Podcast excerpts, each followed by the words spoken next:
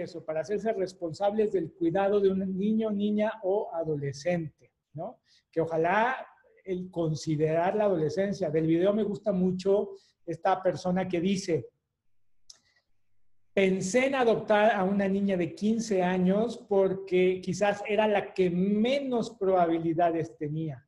Esas son buenas personas, las que piensan en el bien del otro, el que menos posibilidades tenía.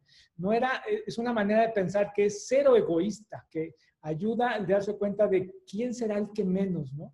Y en todos los casos, a nivel nacional, siempre es la misma historia. Los adolescentes son los que menos tenían. A mí, si a mí me preguntan justo a esta persona, quizás es la que mejor manera tiene de formar un vínculo. Ese es el proceso del apego, ¿no? Pero básicamente para entender este tema del apego, cuando un bebé nace eh, de su cuidadora biológica, eh, hay como una sinergia que tienen ella y él, ¿no?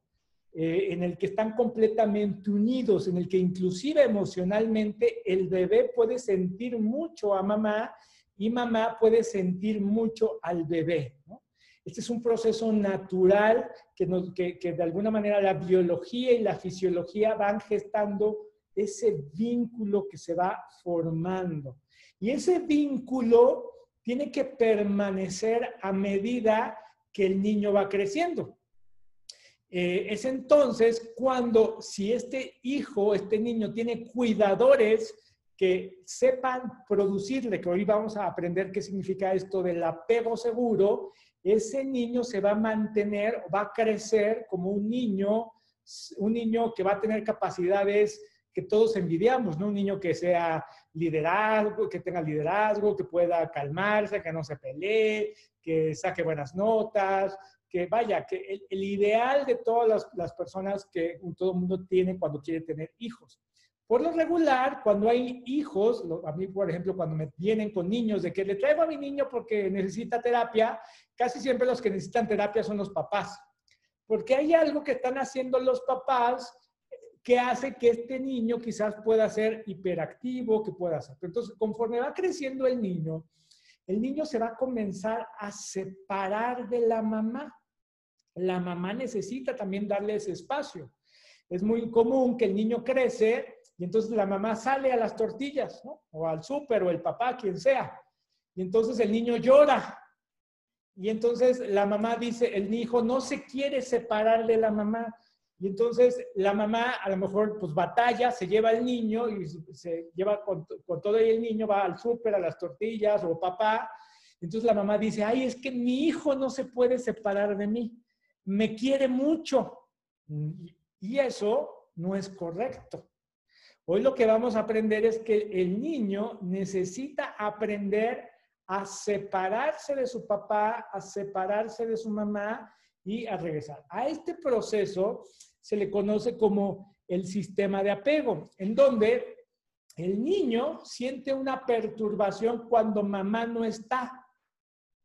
Por ejemplo, el niño cuando está bebecito solamente tiene cuatro tipos de perturbaciones, porque tiene sueño, porque tiene hambre, porque se hizo del baño o porque tiene algún tipo de dolor o enfermedad. Es cuando el bebé llora. Entonces, el bebé llora, llama la atención de mamá. Ah, llora, llora, llora. Entonces los cuidadores tienen que venir a atender ese llamado. Entonces casi siempre es la mamá que le dice al bebé, te hiciste del baño, te voy a cambiar tu pañalito para que estés tranquilo, ya no llores y lo tranquiliza.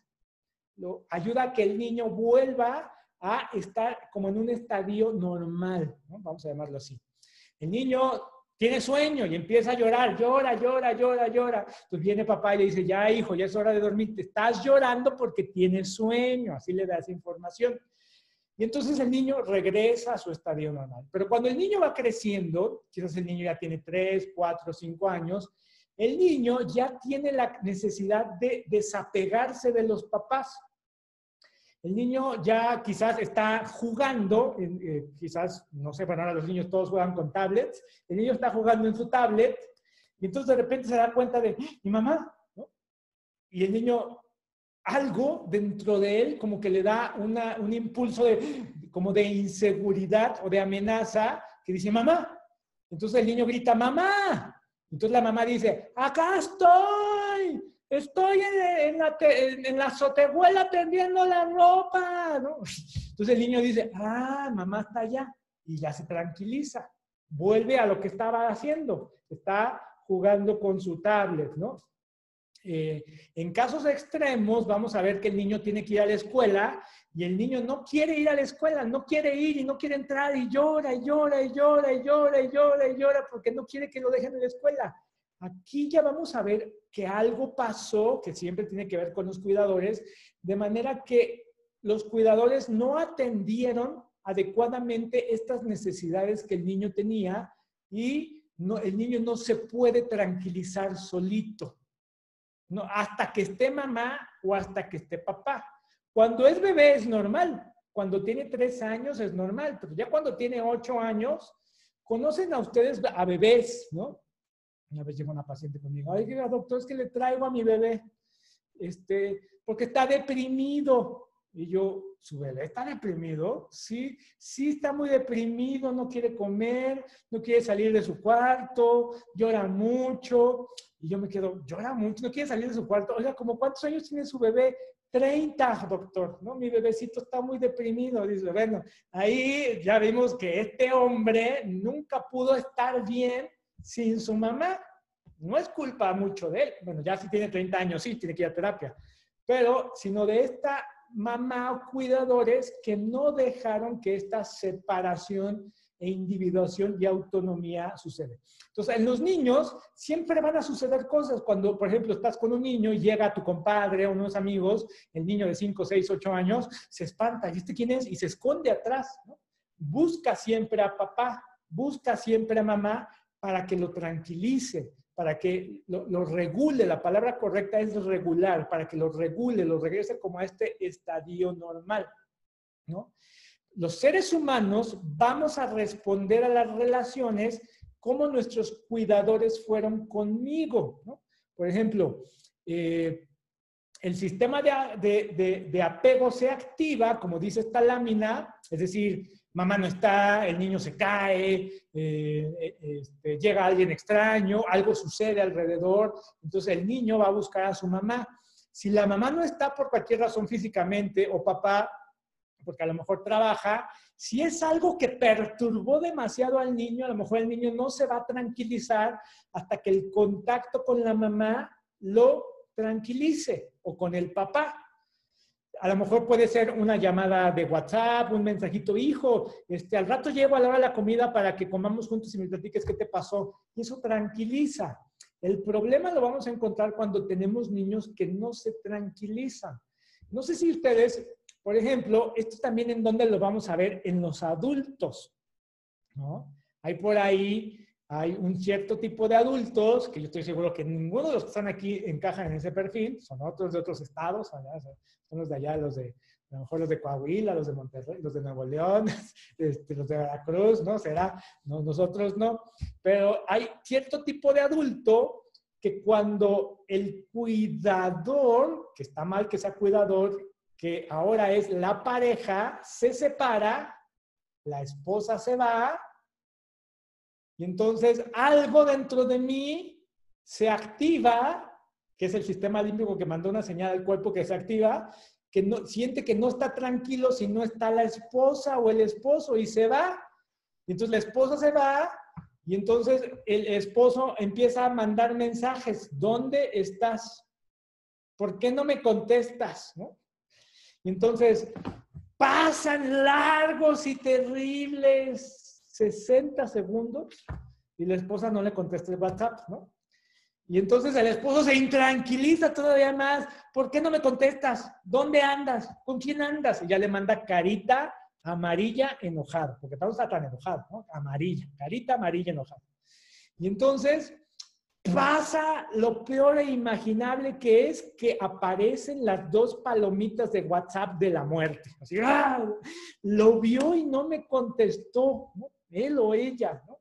Y entonces ya carita enojada naranja. O sea, aquí ya es naranja la carita enojada, porque, porque este, ¿por qué no me contestas? Ya viste el WhatsApp, y a lo mejor ya pasamos a empezar a marcar. Y marco y, y me manda la condenada o el condenado se atrevió a mandarme a buzón, ¿no? Esto me divorcio. Y entonces ahora sí, esto amerita medidas drásticas. Carita enojada, roja, roja, ya, me enojé, ¿no? Y entonces pasan otros largos minutos hasta que te contestan, oye, tranquilízate, estaba platicando con mi jefa, no te podía contestar, estábamos en una situación, entonces el, el, el esposo o esposa está hiperactivado y hasta que la otra persona aparece, se desactiva. Esto es lo que nosotros hemos comúnmente denominado como celos o como dependencia emocional, no es más que la manera como usted se apega. Y esto tiene que ver con la manera como sus cuidadores lo cuidaron a usted. ¿no? No tiene que ver con que si su esposo o esposa se reporta cada segundo, ¿no? Hay esposas de que el marido se va a ir de viaje a no sé, a Ciudad de México, a Monterrey, a Guadalajara. Claro, estoy hablando de esposas de otros estados, los de aquí no, los de Tamaulipas no. Entonces, el esposo se va de viaje y la esposa es así de, pero te vas haciendo Facebook Live por todo el camino. ¿eh? O sea, y cuando te subas al avión, y cuando llegues, y cuando bajes, y cuando llegues, tomas foto con el periódico del día, porque no vaya a ser que me engañes. ¿Y quién es esa que se está acercando contigo? Bueno, esto, estas reacciones son tan irracionales porque es la manera como hemos aprendido a, eh, a vincularnos, que no son maneras seguras y no son maneras sanas. Eh, eh, la pareja se ve como alguien que tiene que estar presente continuamente para tranquilizarme, para quitarme la angustia. Casi siempre creemos que los modelos de crianza son modelos en los que los niños tienen que hacer cosas para que la mamá y el papá esté tranquilo. ¿No? Eh, yo lo escucho mucho en la, en la terapia, ¿no? De que es que mi hijo se quiere ir con los adolescentes de, de campamento y yo no voy a poder dormir todo el fin de semana. Ay, porque usted no puede dormir todo el fin de semana, el niño no se va a ir de 15 años con el campamento con sus amigos. Es algo que él necesita. Cuando era bebé necesitaba dormir, tomar mamila, cambiar pañal. Hoy un adolescente necesita vincularse con otros pero es que yo no voy a poder dormir. Ah, pero quien está sintiendo eso es usted, la adulta, no el niño. Es que a mí me da miedo que vaya. Y el niño tiene miedo de ir. No, el niño sí quiere ir. ¿Quién siente miedo de que se vaya? La adulta. Ah, es como no les ha pasado que ves a la abuelita de que, ay, tengo frío. Tapa al bebé, el bebé tiene frío, tápalo porque tiene frío. Esa, abuela no sabe distinguir que quien tiene frío es ella. El pobre bebé está como está mal, mal amarrado, sudando ahí, porque la abuela dice que el niño tiene frío. Estas cosas que no sabemos diferenciar son las que a veces a largo plazo le pueden causar daño a los niños en general. Vamos a ver este video para que nos quede un poquito más claro qué es este tema del apego.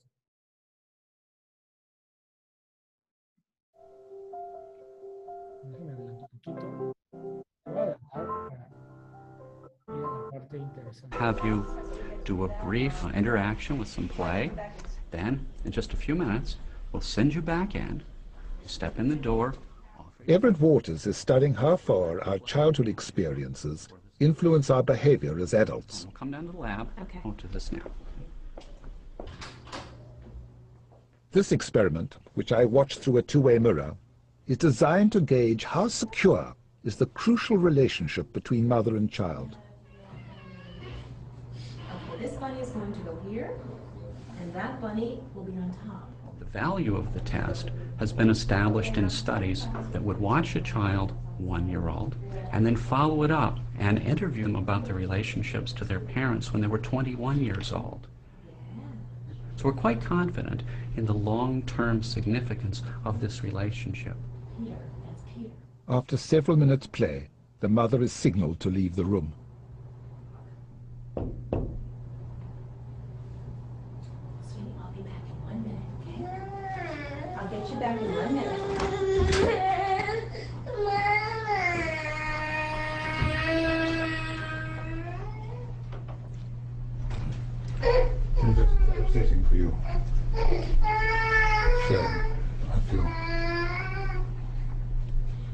she'll survive. The key moment in the experiment is the child's reaction to her mother's return.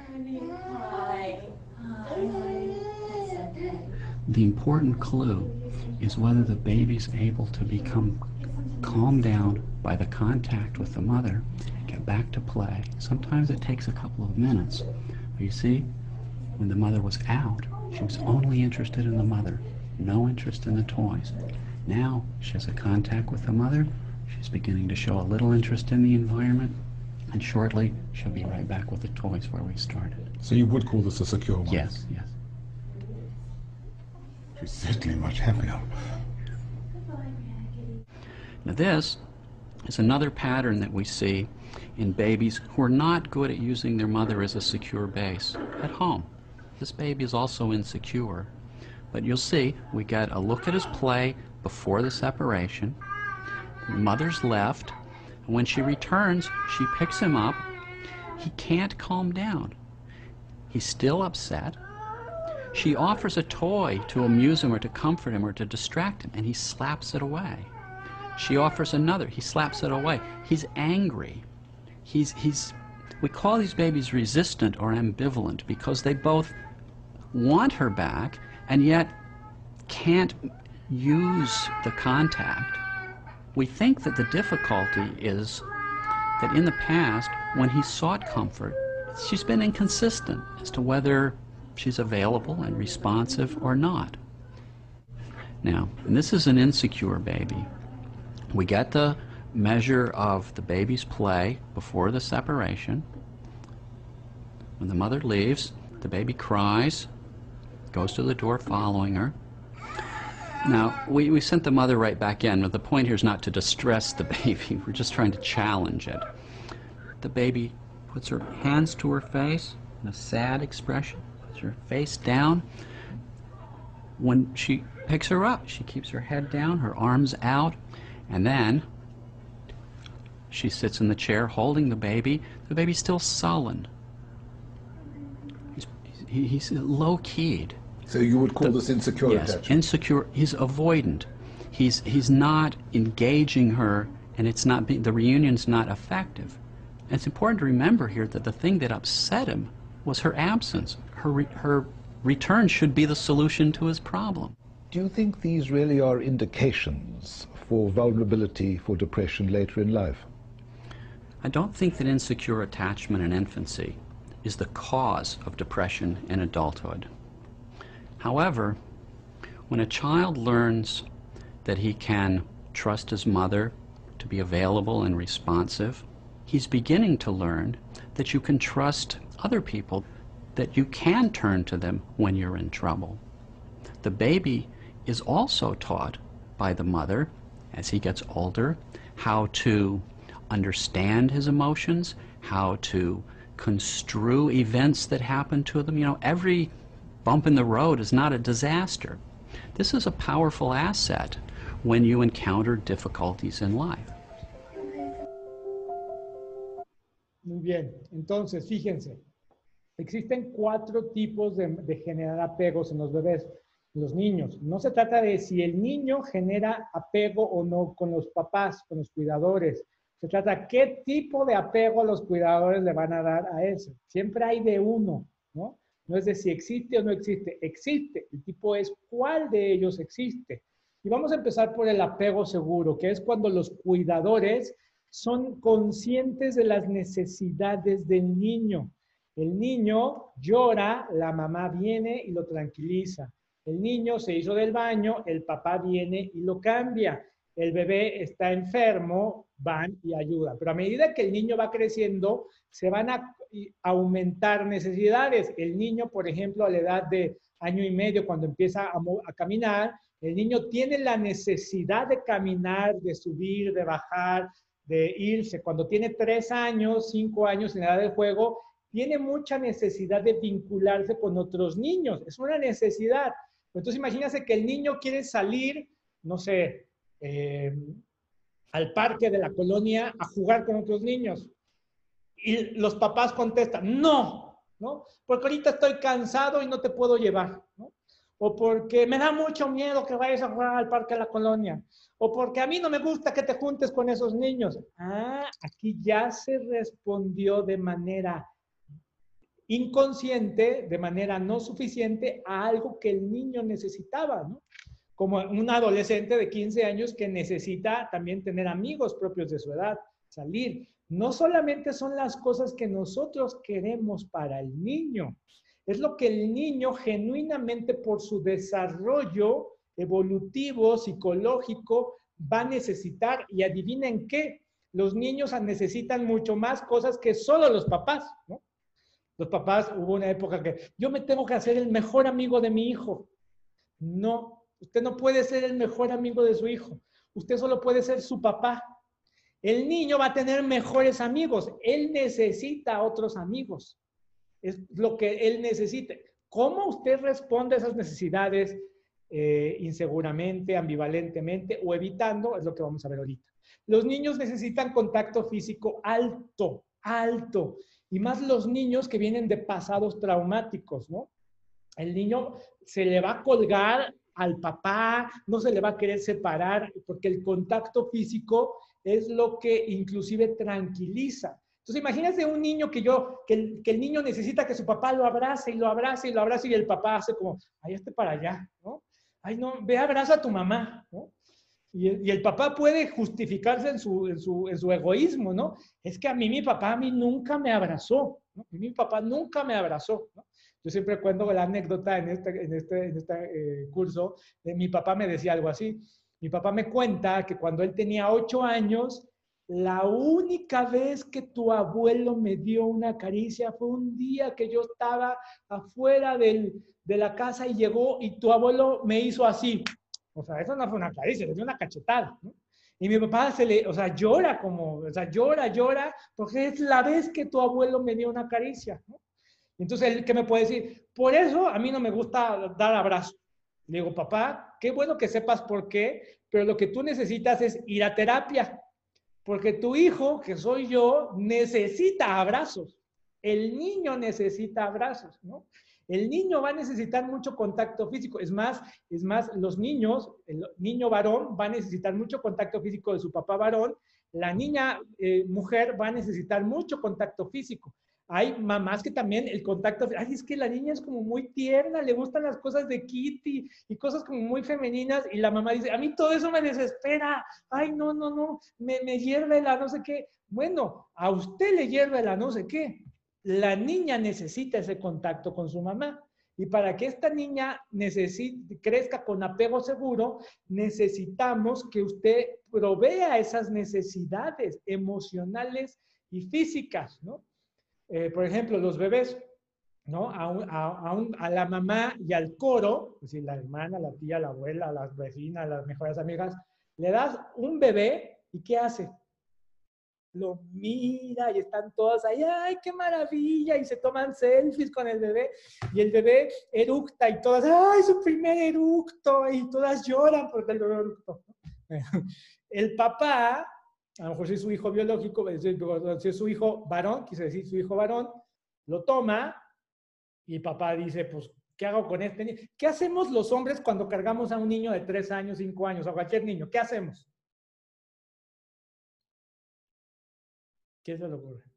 Exacto, lo aventamos. y lo aviento y lo cacho, y lo aviento y lo cacho, ¿no? Eso es una necesidad del niño. La manera de vincularse con su papá es en actividades, con actividades. Los hombres nos relacionamos en actividad. Es muy raro que los hombres digamos, ¿qué hacemos mañana, compadre? Ah, pues vámonos a alistarnos a tomar un café. No, pues Los hombres decimos, vamos al fútbol, vamos a jugar dominó, ayúdame a arreglar el techo de la casa y nos echamos unas chelas. Hacemos cosas. Esto es una necesidad. Entonces, cuando papá juega con el niño, también está satisfaciendo la necesidad. Por eso los niños chiquitos, yo tengo un sobrino que me dice que yo la agarro y le agarro y le doy una vuelta, ¿no? Así, uh, le doy la vuelta. Yo tengo que tener claro que si le hago eso, la siguiente media hora voy a estar dándole vueltas, ¿no? Entonces mejor ya no le doy vueltas porque me mareo. Porque el niño, ¿qué va a decir? Otra, otra vez, otra vez, ¿no? Ese es el deseo de vinculación, pero si yo le contesto, ay, ay, me molesta tu mamá, ay, ahorita yo vengo muy cansado del trabajo, yo quiero ver el fútbol, ve dile a alguien más, yo ya estoy respondiendo de manera negligente. Pero si yo soy capaz de atender a estas necesidades, yo voy a responder a él de manera segura, segura. Y esto van a ser niños que van a tener estabilidad emocional, iniciativa, relaciones interpersonales satisfactorias, confianza, etcétera, etcétera. Vamos, vamos a ver que va a empezar a haber un tipo de papás o de cuidadores que van a responder de manera inconsciente a las necesidades del niño, ¿no? El niño le dice a la mamá, mamá, mírame, mamá, mira, mamá, mira, papá, mira, papá, mira. Y la mamá está así de, espérame, ya te vi, ¿qué quieres? ¿no? Desde la misma respuesta de la cara de, ya te vi, ¿qué quieres? O sea, ¿qué, qué molestas? Ahí volteó a verla, pero no le contestó. El niño necesitaba que le dijera, papá, papá, este, eh, y, que, y, que, el niño dijera, el papá dijera, ¿qué pasó? ¿No? En sintonización emocional. Hoy lo veo mucho en estas mamás que inclusive ahora, yo ahora lo veo mucho en, ciertos perfiles, va la mamá, van los niños con la nana o con los cuidadores de la, mamá, de la niña, ¿no? Entonces el, el niño dice, papá, mamá. Entonces la mamá dice, a ver, Lupita, a ver, ¿qué quiere el niño? ¿No? Dile a tu abuela, ¿no? O sea, le responde al niño, pero no le responde. Esa es la ambivalencia. Hay contacto físico medio. Papá, me das un abrazo y el papá le da una palmadita de, hazte para allá. ¿no? no me... o sea, sí te quiero mucho. Le dice, te quiero mucho, pero con el físico lo rechaza, lo empuja, ¿no? Y va a responder de manera negligente al niño. Es decir, cuando eh, el niño, oye, papá, ¿me llevas a la, a, a, al fútbol? oye mamá, tengo que ir con mis compañeritos de la escuela a hacer esta tarea. Ay, ahorita no me molestes, ¿no? Estoy muy abrumada con la sopa, estoy muy, abrumada, con el trabajo. Estas respuestas lo que generan es negligencia. Y por eso vamos a ver estos niños cuando crecen que son muy inseguros. Un niño de 8 años que le da miedo ir a la tienda porque no va su mamá con él, eso no es normal un niño que es demasiado posesivo de su papá y que solamente quiere estar con él todo el día, eso no es normal. Niños retraídos, que tienen baja tolerancia eh, al dolor, que buscan vincularse, pero después no, que se alejan, todo eso son frutos de personas que han sido criados en un estilo eh, ambivalente. El otro estilo sería el estilo donde hay un rechazo a las necesidades del niño, el niño que le dice, papá, me cargas, y el niño, ay, ve con tu mamá. Y el papá se queda callado. O que el niño busca al papá emocionalmente y el papá no responde. El papá, a mí no me gustan las emociones. Ay, no, ¿qué, qué es eso de que lloras? ¿no? Este, ya deja de llorar, ¿no? El papá evita sentir todo tipo de emociones. El, papá, el niño, niña viene con su papá, mamá y busca contacto físico y aquí no hay contacto físico, es muy bajo y responde a las llamadas del niño de forma agresiva. Mamá, tengo hambre. Ay, espérate, no te puedes esperar. Estoy terminando de lavar la losa. Entonces la mamá ya le respondió agresivamente. El niño tiene hambre. Por eso va y busca a mamá, va y busca a papá. Papá, este, ¿me acompañas? Me da miedo ir. Ay, ¿cómo que te da miedo ir? ¿Cómo que te da miedo ir? ¿no? Eh, el otro día iba yo caminando, va un niño con su papá. Eh, sale un perro y el niño se espanta. ¡Ay, no! ¡Ay! Y el papá le contesta, ¡ay, cómo te da miedo un perro! O sea, ¿qué te pasa? Pues es un perro chiquito, ¿qué no piensas? El papá racional que rechaza la necesidad emocional del, del niño. Lo que ese niño necesita es un papá que conecte emocionalmente con él, de que el, papá que el niño se espanta, ¡ay, el perro! Y el papá le diga, ¡ay, hijo! Sí, te espantó, sí, pero tranquilo, ¿no? No pasa, lo abraza, tranquilo. Mira, date cuenta, es un perrito chiquito. Mira, vamos a acariciarlo. Ya vieron la diferencia de reacciones, pero para eso necesitamos adultos que sepan regularse, que sean maduros y que hayan ido a terapia. Entonces, el apego evitativo lo vamos a ver, ¿saben también dónde? Con los niños que mamá llega a la casa. Hijo, ya llegué. Y el hijo se queda callado, no dice nada, se inmuta, él sigue, está en su mundo, está en la computadora, está, eh, está en lo que está haciendo.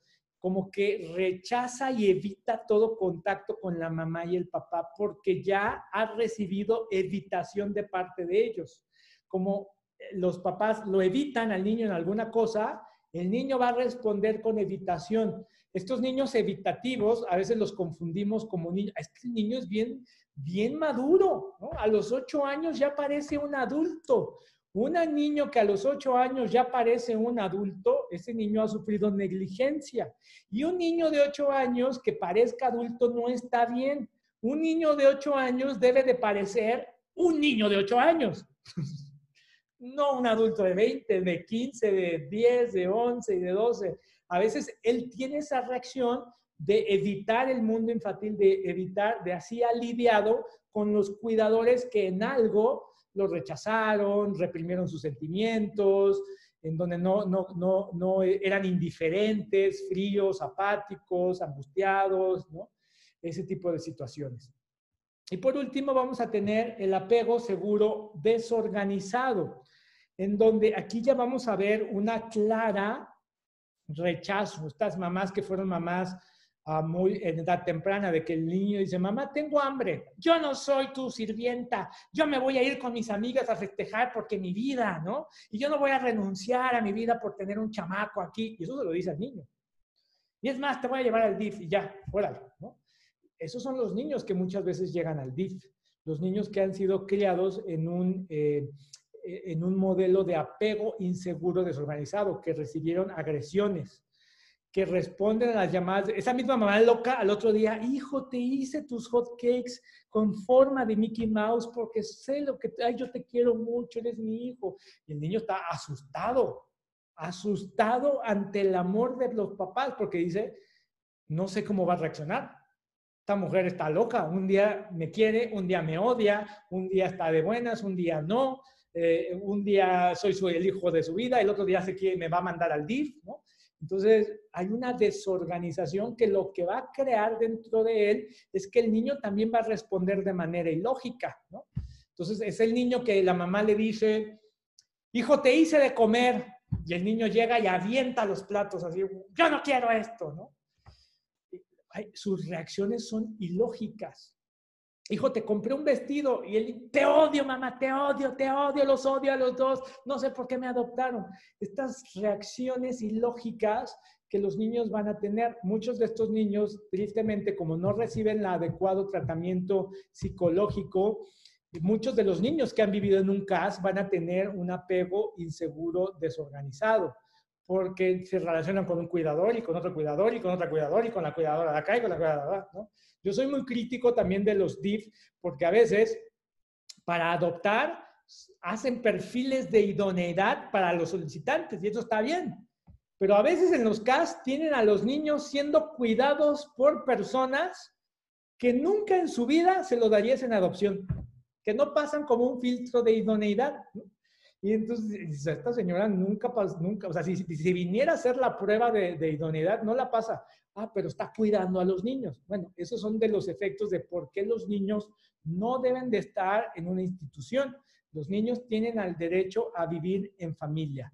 Entonces, este sistema de apego lo único que hace es que va a garantizar que el niño se sienta seguro en casa cuando los cuidadores son eh, conscientes de que el niño, el niño necesita su espacio, el niño necesita salir con sus amigos, la niña necesita eh, ternura de la mamá, mucho contacto físico, ¿no? Estar aquí. Cuando las adopciones eh, fracasan, que eso es terrible y para mí eso debería ser considerado un delito, una vez platiqué con una señora que ella no soportaba que la niña la abrazara.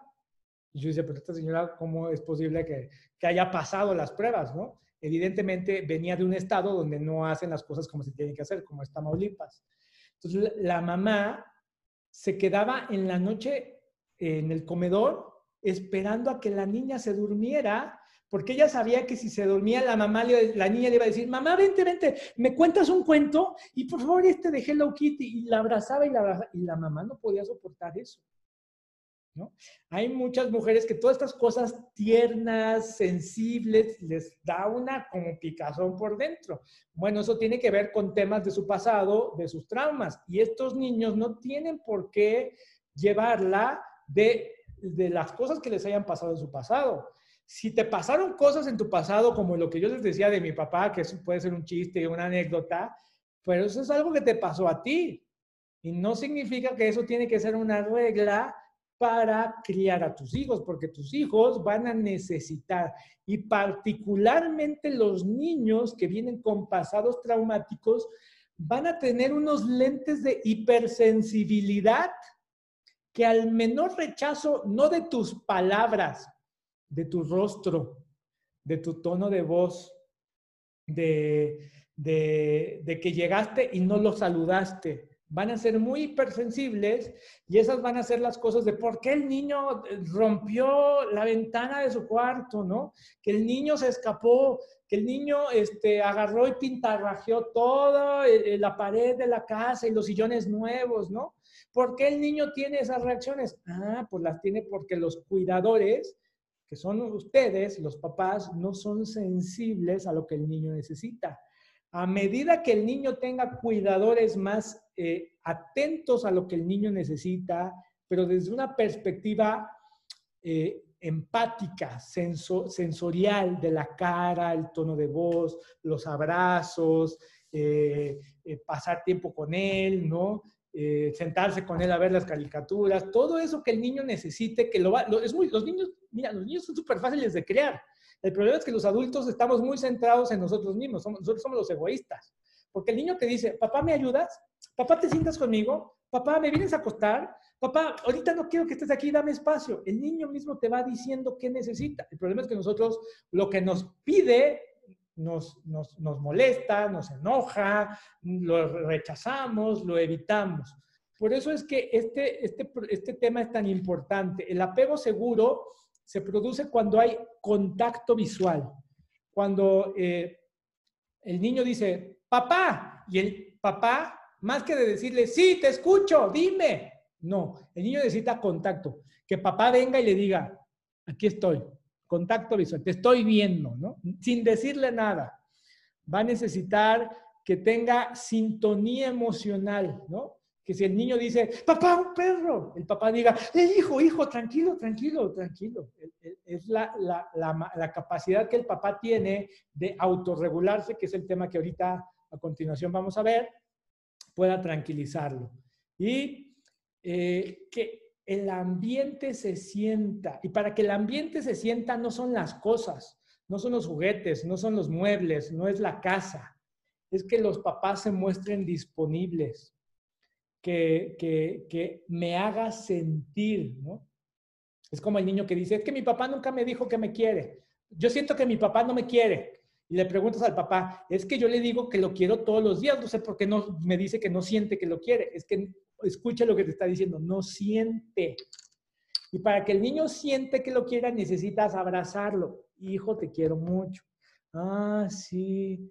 Va a haber niños que necesita que lo abraces que te sientes con él media hora a ver por enésima vez a Buscando a Nemo y, que estés ahí. Cuando te sientas una hora a ver Buscando Nemo, que ya te tiene hasta el gorro, pero que haces eso porque el niño lo necesita, entonces el niño va a decir, mi papá me quiere, mi papá me acepta, ¿no? Eh, mi papá me ve cuando le llamo, no porque yo nada más le digo, sí, hijo, te quiero mucho, ya sabes que te quiero. No sé por qué me preguntas eso, porque el niño lo necesita que se lo estén reafirmando. Y por último, cuando hay diversión, el niño necesita jugar. Va a necesitar, el niño, un signo de que un niño se siente seguro en su casa, una manera de poder decir de que el niño se ha integrado a su familia adoptiva es cuando el niño empieza a ser juguetón con los papás. que no sé, que están regando el jardín y el niño le, avienta agua a la mamá, ¿no? O, lo moja al papá. Y entonces empiezan a jugar, pero si el niño moja al papá, quiere jugar, pero el papá, oye, ¿qué te pasa? No me mojes, ¿no? Y lo golpea. ya se destruyó todo lo que construyó.